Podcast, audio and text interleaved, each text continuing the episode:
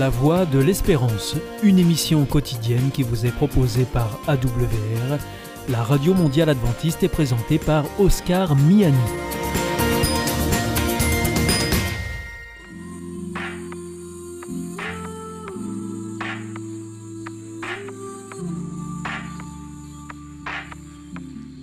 L'instant Bible. La Bible à la portée de tous. Avec la pasteur Élise Lazarus et le pasteur Gétro Camille, présenté par Nafi Bonine. Bonjour Élise. Bonjour. Bonjour Gétro. Bonjour Nafi, bonjour tout le monde. Bonjour les auditeurs, j'espère que vous allez bien. Euh, Aujourd'hui, on va parler d'un sujet qui touche tout le monde.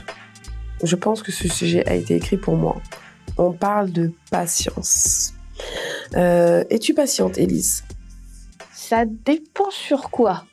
D'accord. Je peux me montrer très très patiente sur plein de choses. Euh, par contre, dès qu'on touche ponctualité, ma patience se, se barre par la fenêtre. Euh, Là, ça devient compliqué. Je prends sur moi, j'apprends. D'accord. J'ai trop Je suis très patient pour résoudre des problèmes techniques. Extrêmement patient. D'accord. Pour le reste, pas trop. Donc, est-ce qu'on pourrait dire que la patience nous touche quand on est passionné par le sujet, mais que quand on fait une demande lambda à qui que ce soit, dans ces cas-là, on est moins patient? Ben, le temps ne passe pas du tout à la même vitesse quand tu es en train de, étape par étape, résoudre un problème technique. J'ai eu l'occasion de le faire là avec le réseau de l'Union il n'y a pas longtemps. C'est ça. C'était très amusant, moi ça m'a beaucoup amusé. J'y ai passé des heures, tu as vu. Euh, mais c'était drôle, enfin voilà. Et quand par contre il faut répéter euh, 20 fois, euh, tu as fait tes devoirs, euh, tu as pas nettoyé ta chambre, j'avais nettoyé ta chambre. euh, euh, bon, voilà, là la patience, euh, enfin le temps passe beaucoup plus lent, beaucoup plus lentement et c'est beaucoup plus difficile à supporter. hein. Mais bon, ça c'est moi, c'est ma nature, c'est mon puis, ça dépend de tes circonstances. Tu es, je, je suis au spa en train de me faire masser une demi-heure. Ça va super vite. Je suis chez le kiné En train de te faire massacrer. qui est en train de me, de, de- de me faire manipuler une demi-heure et que ça fait mal. La demi-heure, elle est super longue. Et puis, ce qui paraît, notre cerveau aussi, il est fait. Normalement, dans notre temps quotidien, on, tous les tous les espaces vides, notre cerveau se met en court-circuit, on les voit pas passer. Par contre, c'est pour ça que si tu te concentres et que tu regardes, par exemple, si là je regarde ma montre, la trotteuse, faire une minute entière, la minute va me paraître longue parce que je me force à rester concentrée sur quelque chose. Je suis en attente et donc c'est comme si le temps se dilatait pour moi. Et je crois que bah, quand on est en attente de quelque chose, ça nous paraît plus long. Ça l'est pas objectivement, mais ça nous paraît, notre cerveau fait en sorte, ça nous paraît plus long que d'habitude. Mais est-ce qu'on peut parler du temps dans la Bible? Il est, il est toujours question de temps dans la Bible. Mm. Euh, tu attendras ceci, euh, tu travailleras sept ans. euh, toujours une question de temps. Pourquoi? Mais euh, en fait, euh, il y a un certain Einstein qui a euh, montré que l'existence de la matière. Alors, je- si je dis des bêtises, vous pouvez euh, me corriger sous les sur les commentaires. Enfin, je sais pas comment on fait, mais euh, qui montrait que l'existence de la matière, du temps et de l'espace étaient trois choses qui étaient intriquées. D'accord. Voilà. Et que donc, nous sommes des êtres de matière qui sommes dans un espace et inscrits dans un temps. Donc, on pourrait parler de la matière, on pourrait parler d'espace, mais c'est vrai que le temps, c'est ce qui nous permet de nous inscrire dans une action, dans une direction qui nous donne un horizon. Donc, c'est quelque chose de très important dans la Bible, effectivement. Et euh, est-ce que j'ai trop, s'il te plaît, tu me, peux me lire 1 Samuel 16, versets 1 à 12, s'il te plaît? 1 Samuel 16, versets 1 à 12. Et là, on parle encore de patience. Oui, c'est le moment où je crois euh, David euh, va être euh, non pas sacré comme les rois à Reims, mais plutôt loin. Moins, ça veut juste dire Alors. on verse de l'huile sur la tête de quelqu'un. C'était un signe symbolique pour dire qu'il avait été choisi pour une mission particulière. Donc c'est de là que ça vient le mot oin ou le verbe oindre. C'est vraiment juste un geste symbolique où tu as l'huile qui coule sur la tête de quelqu'un. Et l'huile d'olive, à l'époque, c'était quelque chose de très précieux. Mm. Euh, versets euh, 1 à 12. Alors l'Éternel dit à Samuel, Jusqu'à quand pleuras-tu sur Saül? Saül, peut-être une petite parenthèse, c'était le roi d'Israël, mais qui avait été euh, un petit peu corrompu, si on veut, hein, que Dieu avait rejeté comme roi. Et donc Samuel, qui aimait Saül, était triste. Et donc Dieu lui dit, jusqu'à quand pleuras-tu sur Saül? Remplis ta corne d'huile et va, je t'enverrai vers Isaïe, Bethléemite, car je me suis pourvu dans de ses fils pour roi. Et Samuel dit, mais comment est-ce que j'irai? Saül va l'apprendre, il va me tuer. Et l'Éternel lui répond, tu emmèneras avec toi une jeune vache et tu diras, je suis venu pour sacrifier à l'Éternel. Est-ce que tu peux continuer, Ellie, s'il te plaît? Oui, bien sûr. Euh, je cherche juste parce que comme on n'a pas la même version, je n'ai pas retrouvé où tu étais exactement. Verset 3. Euh, merci. Invite Jessé à la cérémonie. Je te dirai ce que tu dois faire. Je te montrerai celui que j'ai choisi et tu verseras de l'huile sur lui pour le faire roi. Samuel fait ce que le Seigneur a dit. Quand il arrive à Bethléem, les anciens de la ville sont inquiets. Ils viennent à sa rencontre et lui demandent Est-ce que tu viens nous annoncer une bonne nouvelle? Samuel répond Oui, je viens offrir un sacrifice au Seigneur. Rendez-vous pur pour la cérémonie et venez ensuite avec moi. Samuel dit aussi à Jessé et à ses fils Rendez-vous pur, je vous invite au sacrifice. Quand Jessé et ses fils arrivent, Samuel voit Eliab, Eliab c'est le fils aîné, hein, et pense C'est sûrement lui que le Seigneur a choisi.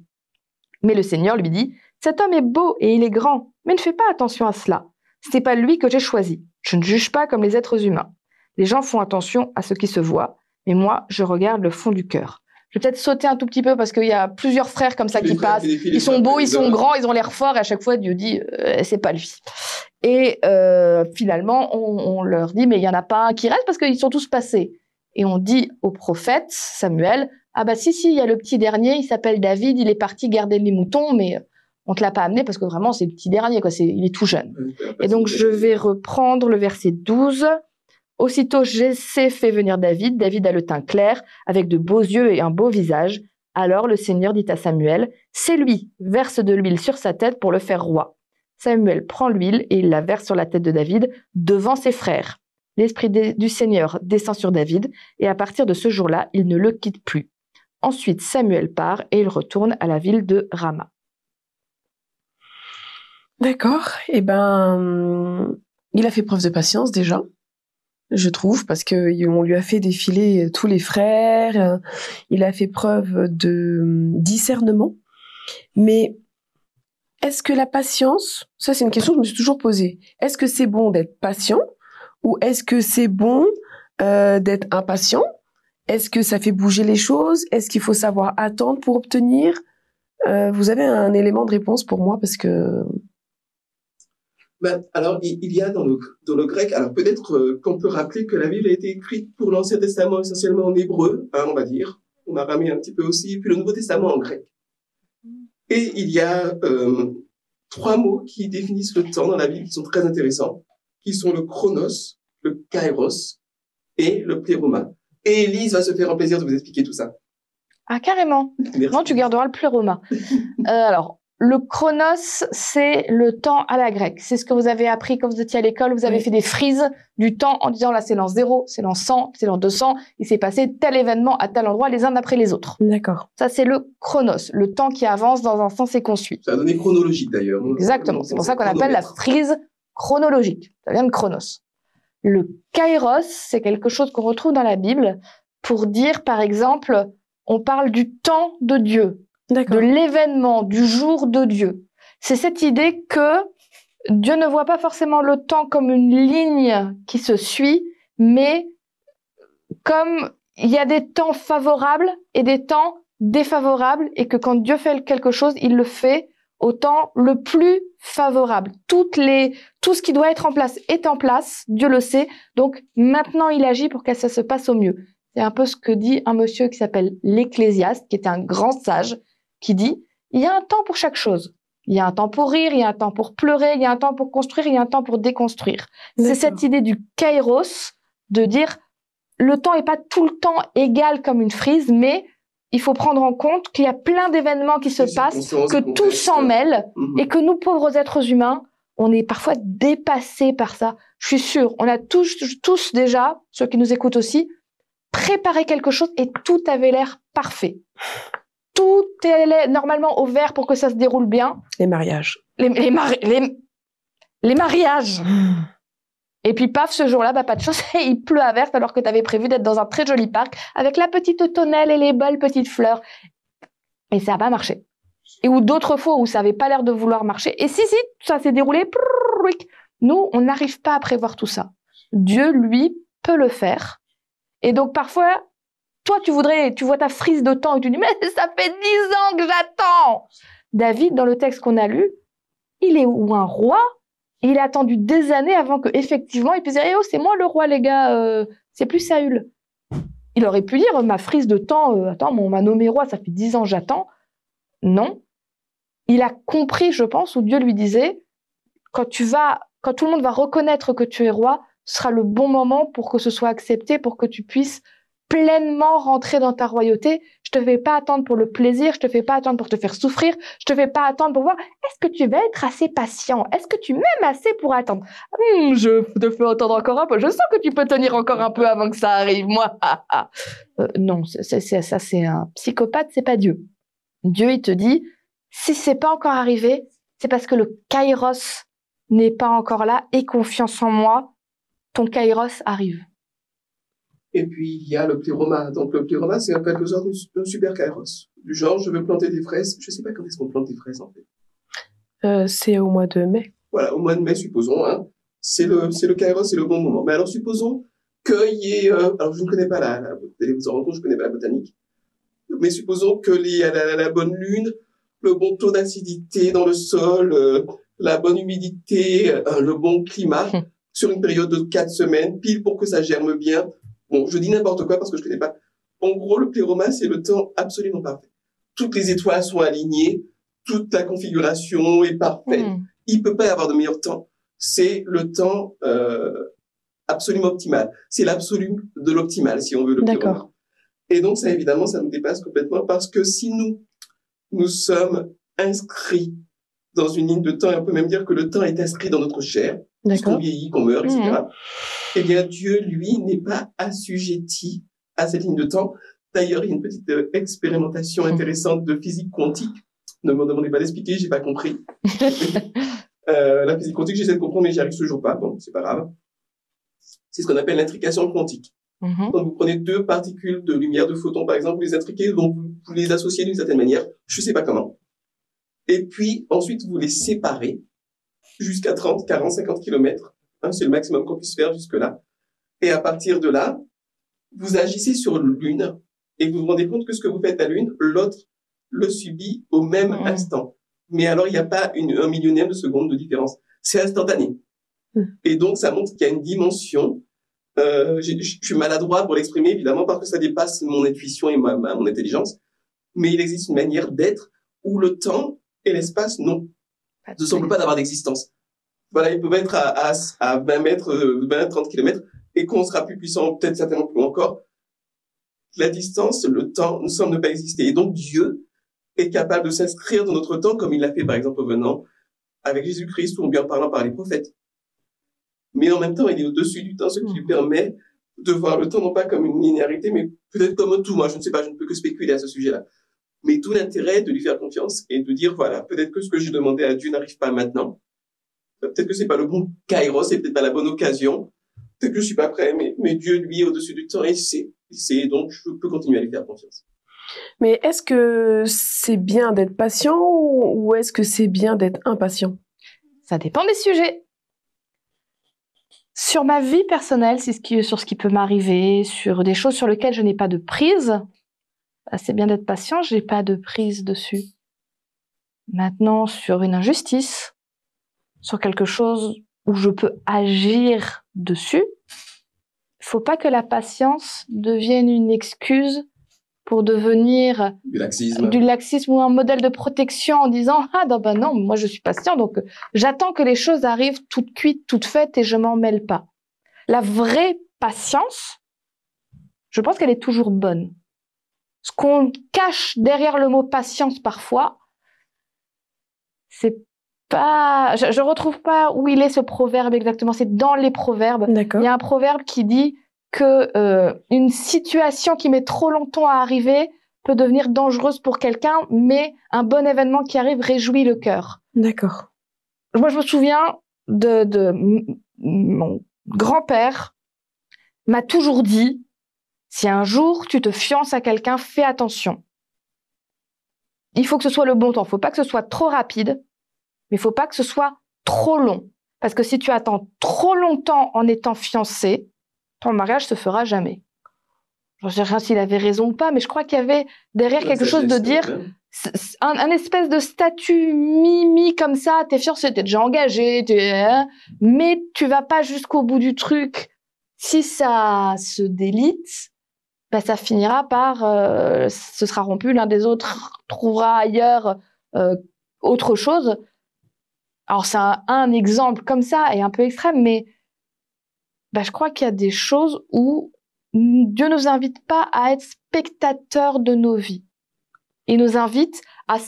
Pour ça, bah, tu as la prière, là, elle est très connue. Hein la prière qui est dite, par exemple, chez les alcooliques anonymes ou dans d'autres occasions, c'est, je cherche le nom de, de ce, de Saint, celui qui a donné son manteau. Ah là là, Saint, Saint, Saint, Saint. Et puis tout le monde le connaît, c'est l'un des saints les plus connus. Oui, oui. Euh, Saint Thomas, Saint, C'est pas Saint Thomas. Non, c'est pas Saint Thomas, c'est Saint. Ah là là, qui était militaire romain, qui a coupé son manteau pour le donner à quelqu'un. Et il a dit. Euh, Seigneur, donne-moi la patience de. Ah oui. Mais je cherche le nom parce que c'est un saint Je suis sûre que certains vont le retrouver dans les commentaires. Donc Seigneur, donne-moi la patience d'agir sur ce que je peux agir, de laisser ce sur quoi je ne peux pas agir, et surtout l'intelligence de savoir faire la différence entre, les deux.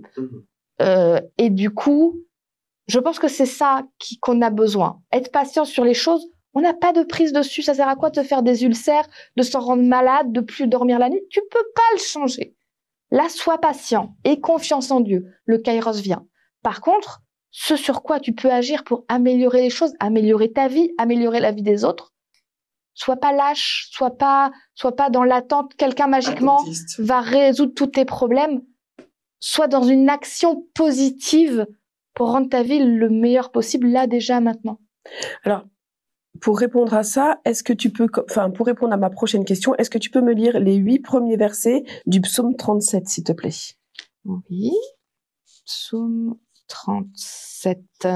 Les huit premiers versets? Dieu, ouais. Ne te mets pas en colère contre les gens mauvais. Ne sois pas jaloux des gens malhonnêtes. Oui, ils sécheront aussi vite que l'herbe, comme les feuilles vertes, ils se faneront. Mets ta confiance dans le Seigneur, fais ce qui est bien, alors tu resteras dans le pays en toute sécurité. Trouve ta joie dans le Seigneur, il te donnera ce que ton cœur désire. Confie ta vie au Seigneur, aie confiance en lui et il agira. Il fera paraître ton innocence comme la lumière du matin et ta juste cause comme le soleil du midi. Reste en silence devant le Seigneur, attends-le. Ne te mets pas en colère contre celui qui réussit, contre l'homme qui fait de mauvais coups. Alors j'ai trop. Est-ce que ça, ça veut dire que sa grâce nous suffit? Ou est-ce que ça veut tout simplement dire que la patience est mère de vertu et qu'elle finit toujours par aboutir à quelque chose? Il y a euh, dans la patience biblique une dimension relationnelle qui me semble évidente. On a parlé il y a quelques une ou deux semaines de l'apôtre Paul qui était dans la hargne, dans la haine, dans le fanatisme, dans l'impatience et l'intolérance la plus totale. Et l'apôtre Paul voulait absolument que les gens se convertissent ou bien abandonnent le christianisme et se reconvertissent au judaïsme authentique, le sien évidemment, D'accord. Et euh, cela ne peut pas donner de bons résultats. Écoutez, moi, j'entendais un taliban. J'étais, j'étais euh, estomaqué. Taliban expliquait, euh, écoutez, avant qu'on arrive, c'était n'importe quoi dans cette ville. Les gens fumaient, buvaient, les femmes n'étaient pas voilées. On est arrivé, on a tué quelques-uns, on a coupé quelques mains, on a, on a fouetté quelques-uns, quelques exécutions, et maintenant, tout est bien, tout est rentré dans l'ordre, Allah est content.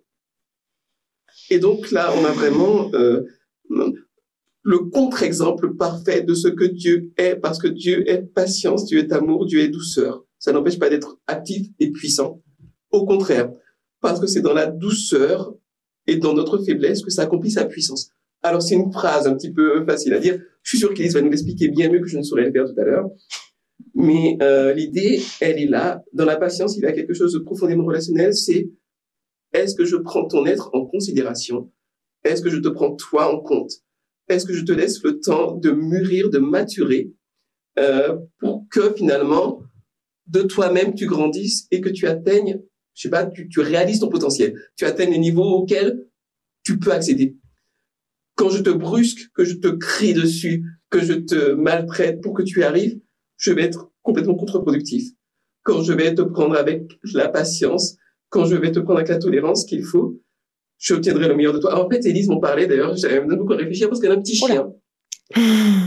Et non, mais tu me prends mes exemples que je voulais donner Ah après. alors, vas-y, non, enchaîne, non, mais vas-y, vas-y, puis ça trouve, c'est. Tu diras mieux que moi, mais moi, moi, par exemple, ton- le, le chien, tu vois, qui fait pipi sur, euh, sur mon canapé, Passe par la fenêtre. bêtise comme antillais, mais sais que les antillais ne sont pas forcément comme ça. Mais en tout cas, moi, dans la culture antillaise dans laquelle j'ai grandi, un chien qui fait ça, tu lui mets une claque si tu veux, et puis tu lui cries dessus, euh, et puis voilà, et puis la prends comme ça. Mais finalement, c'est pas comme ça qu'on obtient les meilleurs résultats. En tout cas, en effet, c'est ce- l'exemple que j'allais prendre. Alors, c'est un exemple trivial, mais bon, et moi, dans ma vie, il y a ce petit chien-là, Très mignon. qui est très, très mignon, qui est un, qui est un amour, On salue Saïko. n'est-ce pas? Ah, ah, ah, N'est-ce pas? Il, il a des fans. Euh, mais qui est têtu. C'est c'est vraiment une tête dure. Et je peux avoir un caractère parfois un peu tranché. D'accord. Et il y a des moments, entre autres sur la propreté, parce qu'il a mis très longtemps, il avait un petit problème euh, de vessie. Et du coup, pour ceux qui ont déjà eu des chiens, imaginez mon calvaire, il a fallu dix mois pour que je puisse attendre plus de deux heures pour aller lui faire faire pipi toutes les deux heures. Normalement, ça c'est au bout de deux mois. C'est dur. La patience. La patience, oh la patience Non mais la patience, à des moments, elle a fichu le camp. Et entre autres, il y a des moments où, en effet, ma patience est partie et je suis partie dans ce mode de maintenant, je craque, euh, je, je, je vais imposer par la force, je te mets le nez dedans et euh, tu, vas être menacé si tu fais pipi. Maintenant, il faut que tu comprennes que. Et ben, le résultat, c'est que le chien en panique, suite à ça, a fait 10 pipis dans la maison de panique il essayait même pas de m'embêter, c'est juste, ça ne marche pas. Et dans la vie quotidienne, je me suis rendu compte que la confrontation directe donne très peu de résultats, à moins que vraiment je sois dans une relation de domination où par la peur, je l'oblige à faire. Ce qui n'a aucun intérêt. Euh, J'ai pris un chien pour avoir De l'affection. une relation de confiance avec mon animal que je que j'éduque parce qu'il fait absolument pas n'importe quoi, il revient, etc. Mais j'ai vite compris que la patience et le- l'entraînement positif, tout en posant vraiment des, des vraies limites, hein, euh, amenaient beaucoup plus de résultats que d'être dans une espèce d'objectification où tu dois à l'instant me donner le résultat que je veux. Et j'ai des personnes autour de moi, on a eu les chiens en même temps, qui eux sont partis dans ce système-là, où leurs chiens sont beaucoup moins épanouis, beaucoup moins obéissants que le mien. Alors après, le mien n'est pas parfait, loin de là. Mais alors, ce n'est qu'un chien, et un chien, c'est pas un être humain, et c'est pas la relation qu'on peut avoir avec Dieu non plus. Mais cette idée qu'il y a des choses, en tout cas par rapport aux êtres humains en plus, où t'auras pas gain de cause par la force. Euh, Il y a des gens dans nos familles avec qui c'est compliqué, avec des comportements avec lesquels on n'est pas d'accord ou qui nous font souffrir, et on veut partir dans une confrontation directe pour t'obliger c'est ça. ça marche pas. Ça, ça ne fonctionne pas. Alors des fois, on prend de la distance pour être protégé nous. Et la vraie patience, c'est de dire à l'autre, peut-être que tu changeras. Dans une semaine, dans six mois, dans un an, dans dix ans, dans vingt ans. Si dans 20 ans tu changes, on reprendra on reconnectera quelque chose. Peut-être sous une autre forme ou, ou pas, mais la patience, c'est accepter qu'il y a des choses qui nous dépassent, qu'on n'est pas tout puissant et que le monde n'est pas sur nos épaules et qu'on n'est pas les sauveurs du monde et des gens. Et qu'il y a des choses, ça ne dépend pas de nous. Et ces choses-là, on les dépose en disant elles changeront ou elles ne changeront pas. Oui, il faut savoir lâcher prise. Savoir Mais lâcher c'est prise. si elles changent, c'est Dieu qui sera intervenu pour qu'elles changent en mettant ce qu'il faut. Et des fois même, c'est la personne elle-même qui acceptera finalement de dire oui, il y a un problème, il faut que ça change. Si Dieu ne force pas et si Dieu nous laisse notre libre arbitre, j'ai pas la puissance de Dieu, hein, je vais pas forcer quelqu'un à, à changer. Et en plus, moi, je vais m'en rendre malade si j'essaie de le faire. Donc, Et puis Dieu ne nous force pas à changer. D'a- D'ailleurs, c'est l'aspect euh, que je trouve le plus beau avec lui, c'est qu'il ne nous force à rien du tout. Et si je suis tombé amoureux de Dieu, alors j'ai découvert l'existence de Dieu. Et ensuite, je suis tombé amoureux. Et je suis tombé amoureux quand j'ai découvert à quel point il me laissait libre mhm. de le suivre, de pas le suivre, de croire en lui, de pas croire en lui, qui me laissait mon temps, le temps. Et je trouvais que c'était tellement euh, diplomate, tellement respectueux de ma personne, que ça m'a fait grandir. Et euh, tu parlais de ton petit chien, mais finalement, réfléchis à la manière dont tellement d'enfants ont été éduqués dans le monde et, sont encore éduqués, avec, récemment avec des coups, de la, de la menace, des insultes. Euh, on arrive vraiment au résultat contraire de celui auquel on va arriver parce que on n'apprend pas le respect par la violence, on n'apprend pas l'amour par la dureté, on n'apprend pas la relation humaine par les insultes. Mais quand par contre, on a conscience qu'un parent patiente, euh, prend sur lui, accompagne, alors on apprend à vivre et on, on est en capacité de grandir. On vous souhaite à tous une excellente semaine. Au revoir Elise. Au revoir Gétro. Au revoir tout le monde. Au revoir tout le monde et à très bientôt.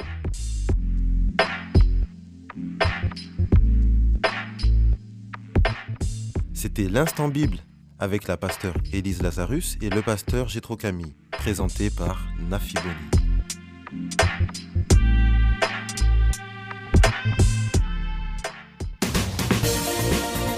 Notre émission est maintenant terminée. C'était la Radio Mondiale Adventiste, la voix de l'espérance.